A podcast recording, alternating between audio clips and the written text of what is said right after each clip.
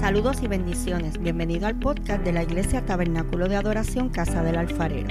Soy la pastora Keili Otero y espero que puedas ser bendecido en este nuevo episodio con esta poderosa palabra de parte de Dios. Si es así, recuerda compartirla con un amigo. Dios te bendiga. Dios te bendiga, mi nombre es Maidi Camacho y estoy muy contenta y muy feliz de poder compartir este tiempo contigo, que estás conectado al podcast de la iglesia TACA. Eh, en este día tan especial queremos compartir una palabra hermosa para ti mujer, aunque no importa quién lo escuche, yo sé que va a ser ministrado por el poder del Espíritu Santo. Pero hoy queremos hablarle al corazón de la mujer bajo el tema vestida de fuerza y dignidad. Y la palabra trae consigo eh, muchas estampas sobre este tema. Y queremos hacer referencia al libro de Proverbios, capítulo 31, verso 25, que dice, fuerza y honor son su vestidura. Y se ríe de lo porvenir. Repito, porque realmente esta palabra es poderosa. Dice en Proverbios 31, 25, fuerza y honor son su vestidura y se ríe por lo porvenir. Y ciertamente vivimos en un tiempo lleno de retos, de desafíos, de cosas que, que pueden tocar nuestro corazón. Nos retan a ser mejores cada día en los distintos roles, como esposa, como madre, como hija, como ministro, como persona que trabaja. No importa qué tipo de rol tú estás eh, ejerciendo cada día, ciertamente es, vivimos en un tiempo de que tenemos que estar vestidas de fuerza y dignidad. Y no se trata de dónde venimos, de nuestro estatus socioeconómico, no se trata de eso, se trata de quién reina en nosotros, quién vive en nosotros, quién nos da la autoridad en el espíritu para poder hacer frente en el día duro y en el día difícil. Y me, me, parece bien interesante que ese verso, el 25, identifica nuestras vestiduras y dice, fuerza y honor son su vestidura. Luego hay un, un, espacio y dice, y se ríe de lo porvenir. O sea, esta mujer que está describiendo eh, el libro de Proverbios no sabe qué va a pasar mañana, no sabe a qué se va a enfrentar, pero ella sí sabe que se va a reír porque no está sola, porque está vestida con el atuendo correcto para enfrentar el día duro. Ahora bien, vamos en este diálogo que, vamos a tener tú y yo. Eh, ¿Qué tal si hablamos de la moda de nuestras almas? porque vivimos en una sociedad donde nos preocupamos muchísimo por nuestros vestidos, por nuestro atuendo físico, pagamos por ropa, eh, estamos pendientes eh, de, nuestros cuerpos, de vernos bien, quizás dándole énfasis a la estética o a la salud, pero ciertamente no es lo que nos define como personas. Lo que nos define como personas es quiénes somos en Cristo Jesús. Mira, cuando nosotras las damas nos vamos de shopping, nos vamos de compra, vamos con intención muchas veces u otras veces no. Si no vamos de tienda en tienda a ver qué veo bonito para poder llevármelo a casa. Pero esa pieza que vemos bonita tiene que enamorar, enamorarnos, tienes que que hacernos sentir bien. Hay cosas que solamente las damas saben. Cuando vamos de tienda en tienda podemos ver una prenda y decir, esto me gusta, pero no me encanta. Y nosotras eh, tendemos a buscar algo que nos encante, que vaya acorde con el lugar donde nosotros vamos a ir vestidos, que vaya acorde con nuestro cuerpo, con nuestras medidas y acorde con nuestra personalidad. Porque vestir requiere intencionalidad. Pero ciertamente, amados, nosotros nos vestimos para cubrir una desnudez. Y los vestidos es algo que viene de generación en generación, de cultura en cultura. Bien, ustedes han tenido la oportunidad de poder ver un certamen de belleza. Uno, una de las cositas que hacen en los certámenes de belleza es que resaltan la vestimenta cultural de sus concursantes. Y vemos ropas muy interesantes que traen historia y cultura en esas pasarelas. Eh, ciertamente quizás nuestros hermanos del sur de Estados Unidos, en el área de Texas, tienen una manera de vestir que no es la misma vestimenta que utilizan los gitanos, podría decir yo, allá en España. Los diferentes tipos de áreas de regionales, de, de cultura, traen consigo unas vestimentas que los definen, sea por su historia, sea por su clima. Hay muchas cosas envueltas cuando una persona decide vestirse. Mira, amado, la moda es un conjunto de prendas que se utiliza para vestir. Son adornos y complementos basados al gusto de la persona. Uso y costumbre durante un periodo determinado porque la moda marca una tendencia. Actualmente estamos en el año 2021. Yo nací en la década de los 80, así que no me saque la edad. Pero cuando yo era ya una niña preadolescente en los años 90, me vestía de una manera. Y ahora que estamos en el 2021 hay muchas modas que han vuelto. Y vemos a nuestros jóvenes hoy día con ciertos atuendos que uno dice, así me vestía yo en los 90. Pero para ellos es algo nuevo. Las modas vienen y las modas van. Pero ciertamente las modas no te definen como persona. Y tenemos que también ser sabios, porque no todo tipo de moda conviene a nuestro corazón, no todo tipo de moda conviene a nuestro espíritu. Y, y tenemos que tener cuenta, amado hermano, qué tipo de moda nosotros utilizamos, no solamente en nuestra vestimenta, sino hay modas en el vocabulario, hay modas y tendencias en, en muchas áreas. Y, y, no todo se puede copiar, no todo se puede, eh, eh, ¿verdad? Este, eh, repetir. O sea que tenemos que tener cuidado. Si la moda del mundo determina nuestra moda del alma.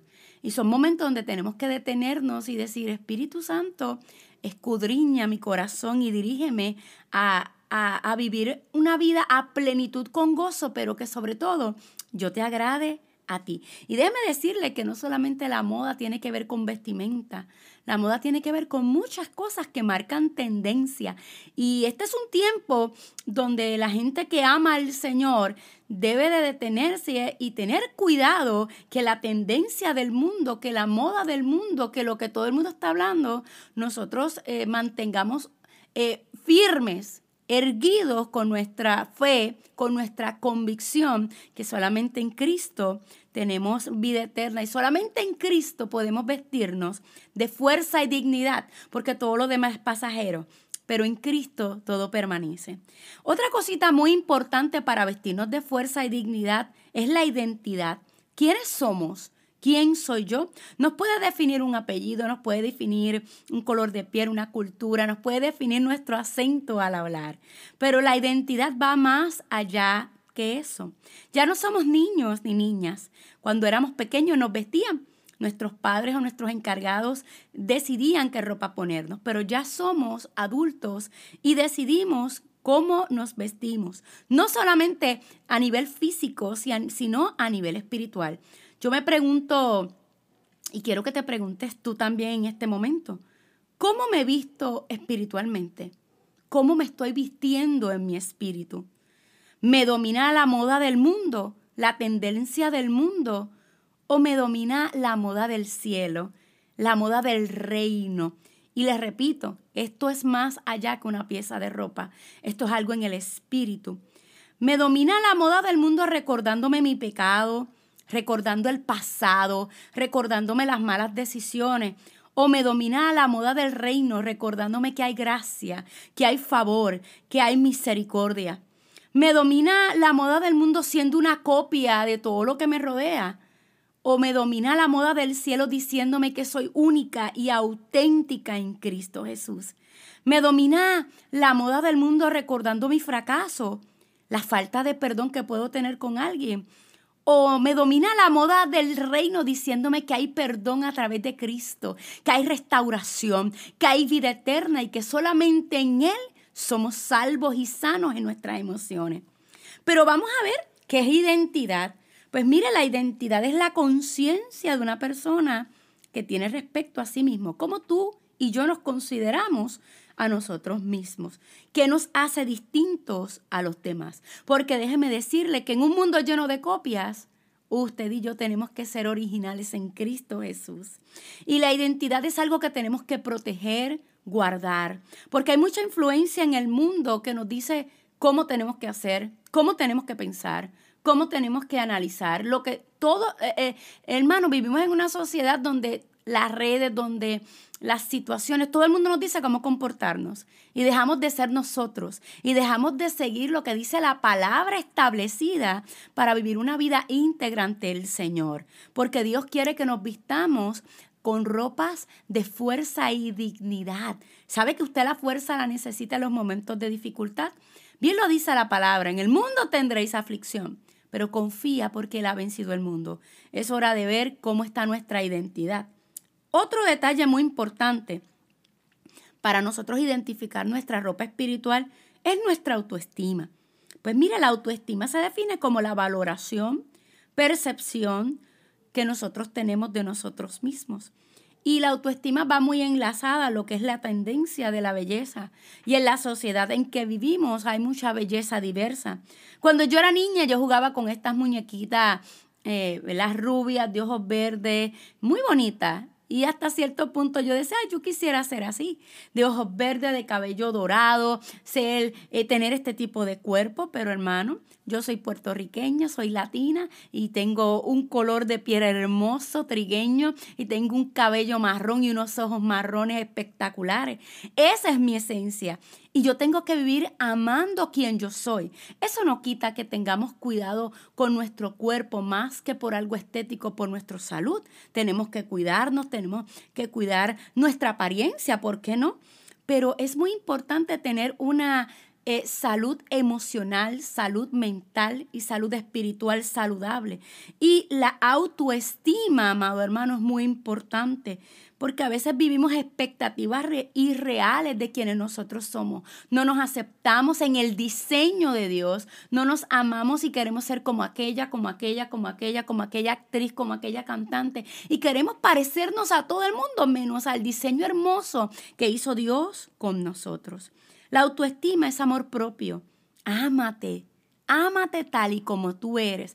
Claro que sí. Estamos en una constante transformación en Cristo Jesús. El Espíritu Santo está haciendo algo maravilloso con nosotros. Y aunque muchas veces pecamos y caemos una y otra vez, yo te tengo que decir algo en esta mañana, o en esta tarde, o en esta noche, no sé, en el momento que me estás escuchando. El Espíritu Santo no se va a rendir contigo ni conmigo, porque la obra maravillosa que Él ha comenzado, él la quiere continuar y nosotros tenemos que estar dispuestos a que seamos transformados en la presencia del Señor. Y muchas veces esa transformación trae consigo, amado, que tenemos que decidir qué tipo de moda eh, nosotros vamos a utilizar en nuestro espíritu, la moda del mundo o la moda del reino. Mire, las primeras modas en la palabra, déjeme decirle, las primeras ropas del Edén fueron unas de pecado. Dice en Génesis 3 al 7 que, resumiendo, claro está, dice, ¿verdad? Que en ese momento en que Adán y Eva se vieron expuestos y se vieron desnudos, vino, entiendo yo, un sentimiento de culpa, de falta, lo que, lo que eso lo causa el pecado. Y se cosieron eh, ropas de higuera. ¿Por qué? Porque había pecado envuelto, porque cayeron, porque es ese momento de la realidad en que tú dices, wow, fallé, me siento desnudo, me siento vulnerable. Y esas fueron las primeras ropas en el Edén, las higueras. Yo quiero que usted sepa algo muy serio. El enemigo quiere que no nos amemos, que no tengamos amor propio. El enemigo quiere vestirnos de inseguridad, de culpa, de miedo, de temor, de pecado y en fin quiere alejarnos, alejarnos y mantenernos lejos de nuestro Padre Celestial.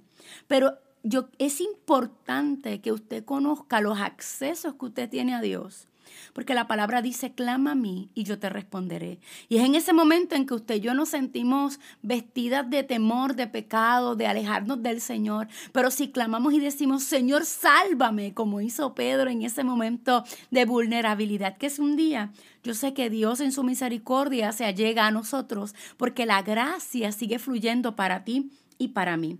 Pero hay otra parte muy importante, el Señor quiere salvarnos. El enemigo eh, eh, está ahí eh, pendiente para, para, para traer a nuestra vida modas que nos dañan al acceso del Señor. Pero hay una parte que nos toca a nosotros y es que nosotros tenemos que aprender a dominar nuestros pensamientos, nuestros sentimientos y nuestras emociones, porque si no, ellos nos dominarán a nosotros.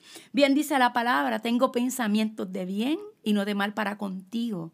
Solo dice la palabra, tú guardarás en completa paz aquel cuyo pensamiento en ti persevera. O sea que, amado, esto es una, una situación bien particular donde tenemos que hacernos responsables de nuestros pensamientos. No podemos darle larga a nuestros pensamientos porque podemos cometer acciones eh, que nos vayan a perjudicar, no solamente a nivel espiritual, sino con los que nos rodean.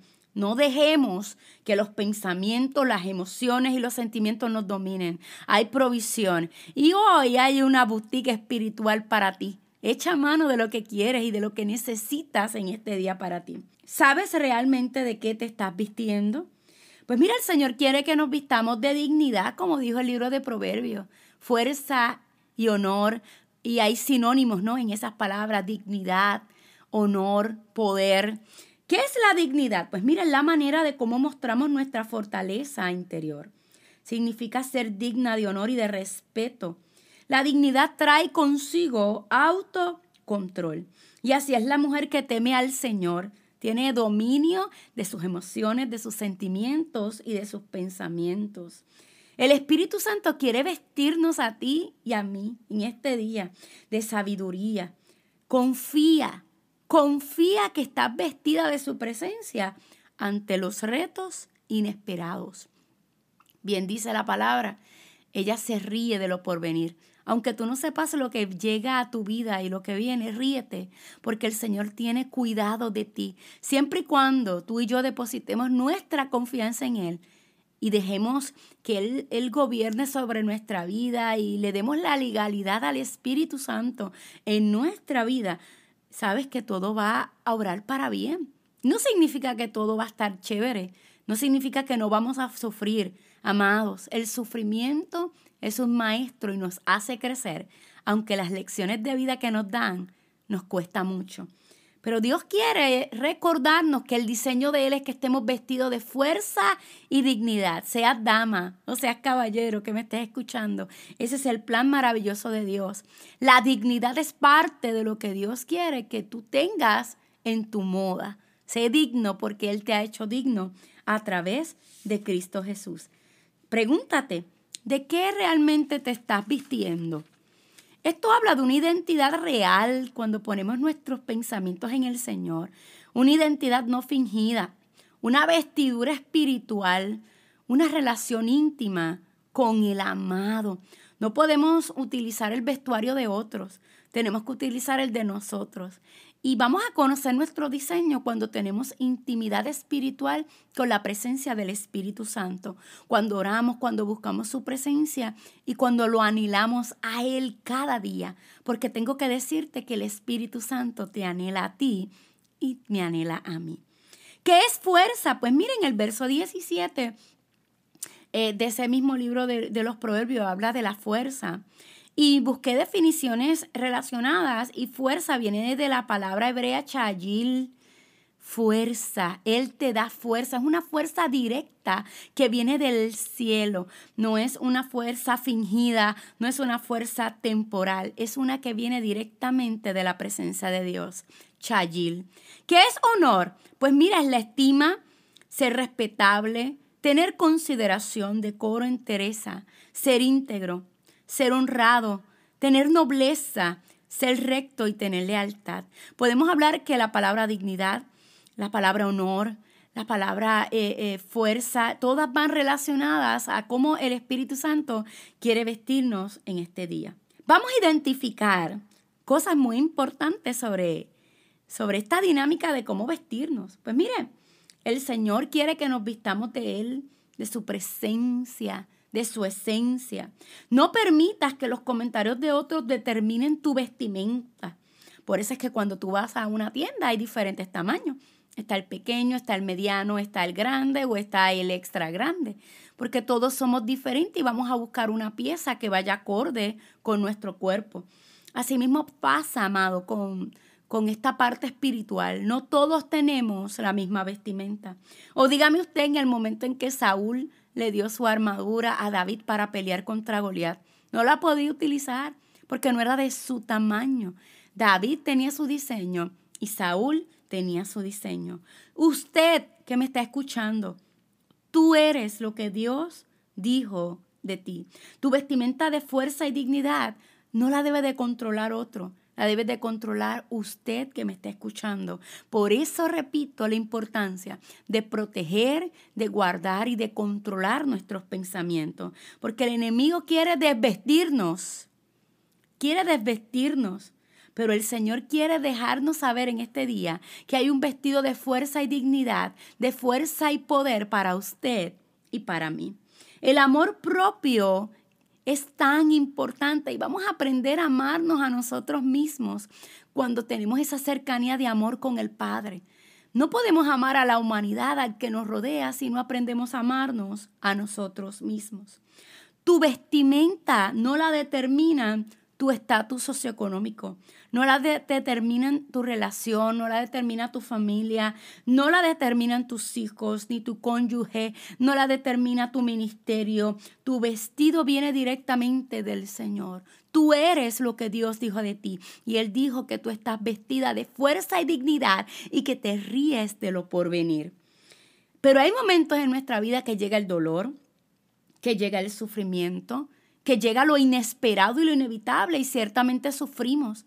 Y son en esos momentos donde nuestros pensamientos muchas veces nos abordan y, y, y, y el enemigo susurra, estás solo, estás sola, te dejaron solo. No, hay momentos en nuestra vida que los vestidos que tenemos son de dolor, de pérdida, de coraje, de miedo, de orgullo y de vergüenza.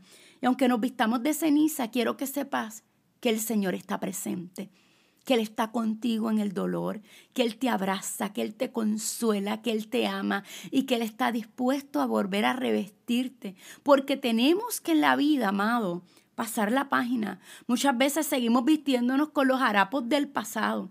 Y yo no sé usted, pero yo tengo en mi casa una área donde está mi ropa, que le decimos el closet.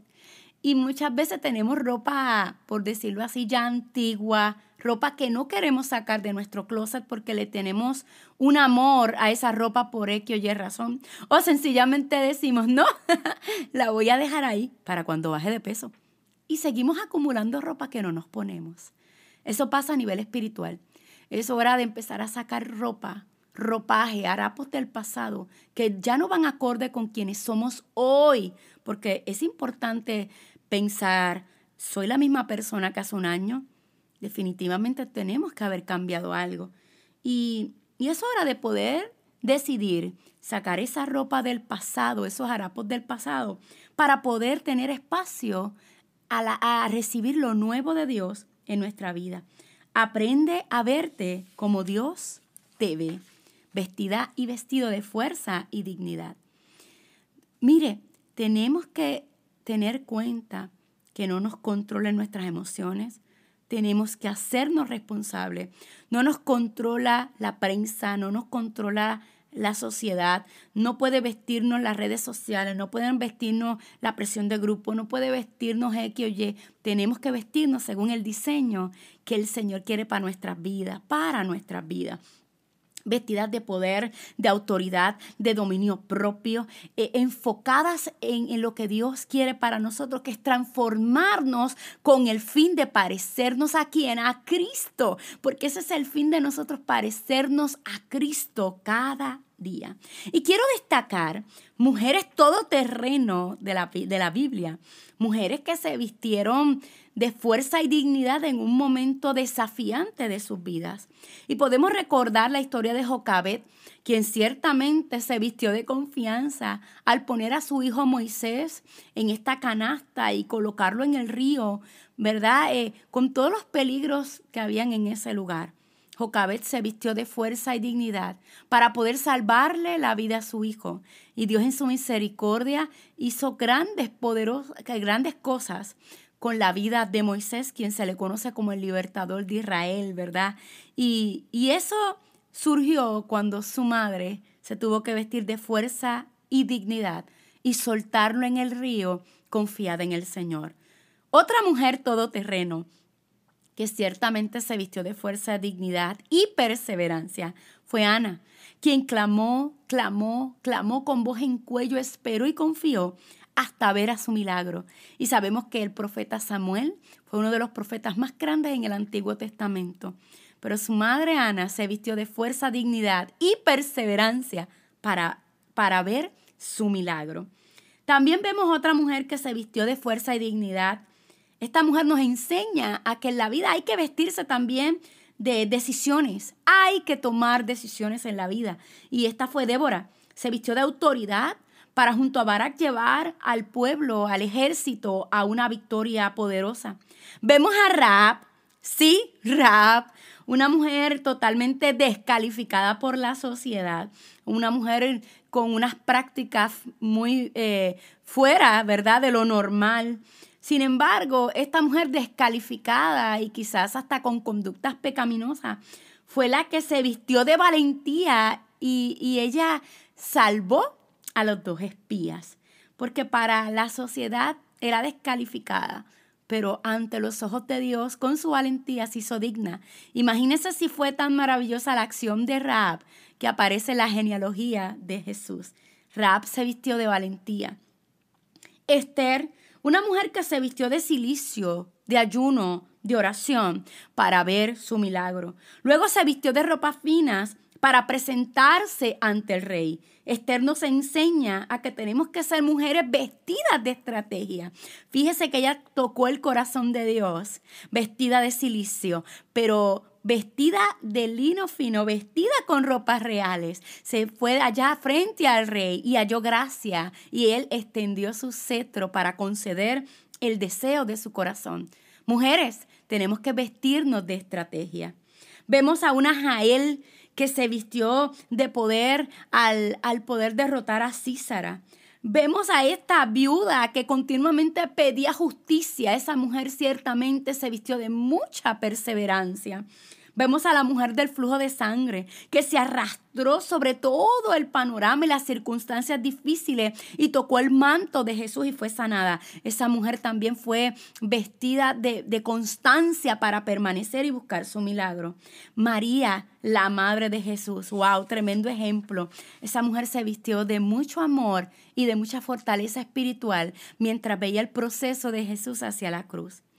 Vemos a una mujer que déjeme serle honesta, no conocía su historia hasta que comencé a preparar esto. Y ella se llamaba Dorcas. Y en el libro de Hechos, capítulo 9, verso 35, habla de una historia maravillosa y déjeme decirle que Dorcas fue una discípulo, por decirlo así, y dice la palabra en el verso 36 del capítulo 9 de Hechos. En la ciudad de Jope había una seguidora llamada Tabita, que en griego es Dorcas. Ella siempre hacía buenas obras y daba dinero a los necesitados. Mientras Pedro estaba en Lida, Dorcas se enfermó y murió. Lavaron su cuerpo y la llevaron a una habitación de arriba. Los seguidores que vivían en Jope escucharon que Pedro estaba en Lida, cerca de Jope. Entonces enviaron dos hombres para que hablaran con Pedro y le rogaran, venga usted con nosotros, rápido, venga rápido, le decían a Pedro. Gloria al Señor. Todas las viudas rodearon a Pedro en el momento que Pedro llegó. Mire, esto es poderoso. Todas las viudas rodearon a Pedro llorando y le mostraron las túnicas que Dorcas le había hecho a ellas cuando estaba viva. Pedro sacó de la habitación a todos los presentes, se arrodilló y lloró, luego volviéndose hacia el cuerpo de Dorcas le dijo, Tabita, levántate. Ella abrió los ojos y cuando vio a Pedro se sentó. Pedro extendió la mano y la levantó. Entonces llamó a los santos y a las viudas para que vinieran. Y esto fue conocido en toda esa región. Yo no sé si usted sabe, pero la mujer para, para ese tiempo, ¿verdad? Eh, el valor de la mujer a nivel cultural no era mucho. Y cuando eran viudas era menos valor todavía. La vida estaba destinada a morir de hambre, ¿verdad? Porque no tenía un hombre a su lado que la pudiese sostener. Y estas viudas lloraban porque, como dice la palabra, Dorcas cuando estaba en viva, cuando estaba en vida, eh, cosía ropas para ellas. Dorcas era la diseñadora. Dorcas con su con sus finanzas ayudaba a los pobres y vestía a las viudas. Y estas mujeres, en este momento tan difícil, cuando Dorcas fallece, ellas no se quedaron con los brazos cruzados. Ellas comenzaron a, enviar el mensaje, por favor, llamen a Pedro, porque yo sé que cuando él llegue algo va a pasar. Y me conmovió tanto leer la escritura, porque dice en ella que las viudas rodearon a Pedro y le enseñaban las ropas que Dorcas les había cosido a cada una de ellas. La diseñadora había muerto. Pero qué bueno saber que se levantaron estas mujeres a interceder. Se levantaron estas mujeres a decir, no, es que ya no se puede morir porque su vida bendice la de nosotros. Y amadas, a veces hay momentos en que podemos bendecir a otros, podemos ayudar a otros, pero llega el momento de dificultad a nuestra vida. Llega el momento en que decimos, no podemos más, pero hay alguien que se va a levantar a interceder a nuestro favor. No, es que ella no puede morir, no, ella no puede morir. Y quizás usted que me escucha hoy se sienta cansado, se sienta abatido, se sienta desanimado, se sienta desgastado, pero quiero que sepas que el Espíritu Santo aunque usted y yo no tengamos conocimiento, levanta a alguien a interceder por cada uno de nosotros. Hoy hay alguien orando por ti. Hoy hay alguien orando por mí. Dorca nos enseña que cuando vestimos y nos vertimos en ayudar a otros en el momento de la dificultad, ellos harán lo mismo con nosotros. Dorca ganó su respeto y por ello estas mujeres llevaron sus vestimentas a llorar frente a Pedro para recibir el milagro de que esta mujer reviviera. No te vistas sola, no te vistas sola. Invierte en vestir a otras mujeres. Invierte en vestir a otros hombres de fuerza y dignidad. Porque el día que tú y yo no tengamos fuerza, habremos sembrado en otros corazones y ellos se levantarán a nuestro favor, y harán vallado y orarán por nosotros, aun cuando nosotros no lo sepamos. Pero quiero viajar en la palabra y irme a esta historia que me encanta. Quizás no es una mujer como las que hemos hablado en estos últimos minutos, pero es una historia que me conmueve y me gusta mucho. Y también habla de vestiduras. Y esta se encuentra en el libro de Lucas, capítulo 15, y quiero hacer referencia del verso 11 al 32 resumiendo, y es la historia del hijo pródigo. Este chico le dice a su padre, dame lo mío, dame mi parte de la herencia que me voy y su padre le dio lo que él le pedía.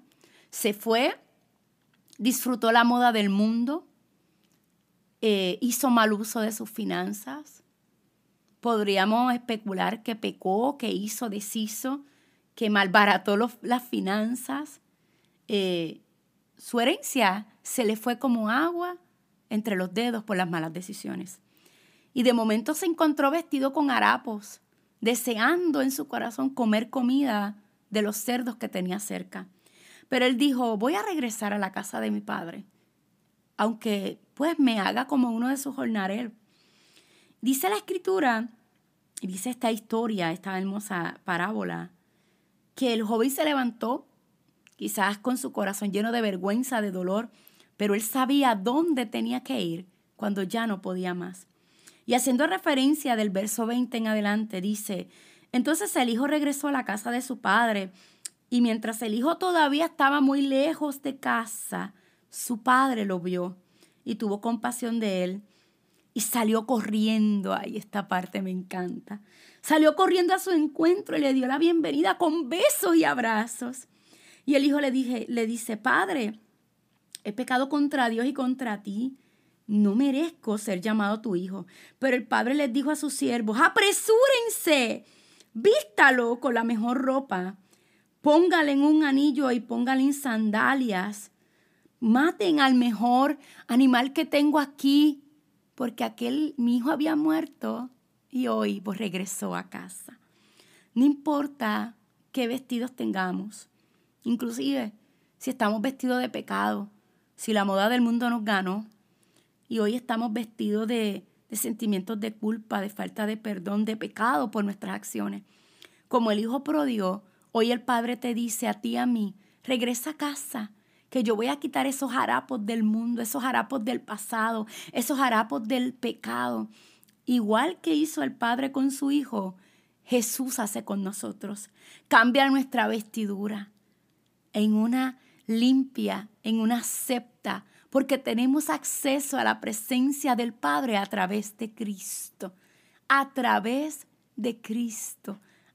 Tanto amó el Dios al mundo que dio a su único Hijo unigénito para todo aquel que en Él crea, no se pierda, mas tenga vida eterna. Juan 3:16.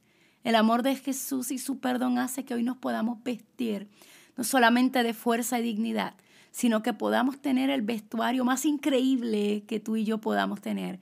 Y es uno de salvación, es uno de aceptación, es uno de entrega, es uno en la presencia de Jesús. Hoy se regala un vestido para ti y para mí. Si hoy de pronto sientes que no tienes vestidos de salvación, hoy es un buen día. Hoy es el día de que digas, Jesús, cambia mis vestidos del pecado, cambia mis vestidos, mis harapos del pasado, cámbiamelos por unos vestidos de salvación, de amor, de misericordia, de gracia, de compasión, de fuerza y dignidad solamente en tu presencia. Ha sido un placer para mí compartir estos minutos contigo y escucha la voz de Dios hoy, que Él te viste de fuerza y dignidad. Dios te bendiga. Bendiciones. Si este episodio ha sido de bendición para ti, compártelo para que otros puedan ser edificados. Te invito a que nos busquen en Facebook como Tabernáculo de Adoración Casa del Alfarero y te suscribas a nuestros podcasts en las diferentes plataformas. Y así no te perderás ninguno de nuestros episodios. Dios te bendiga.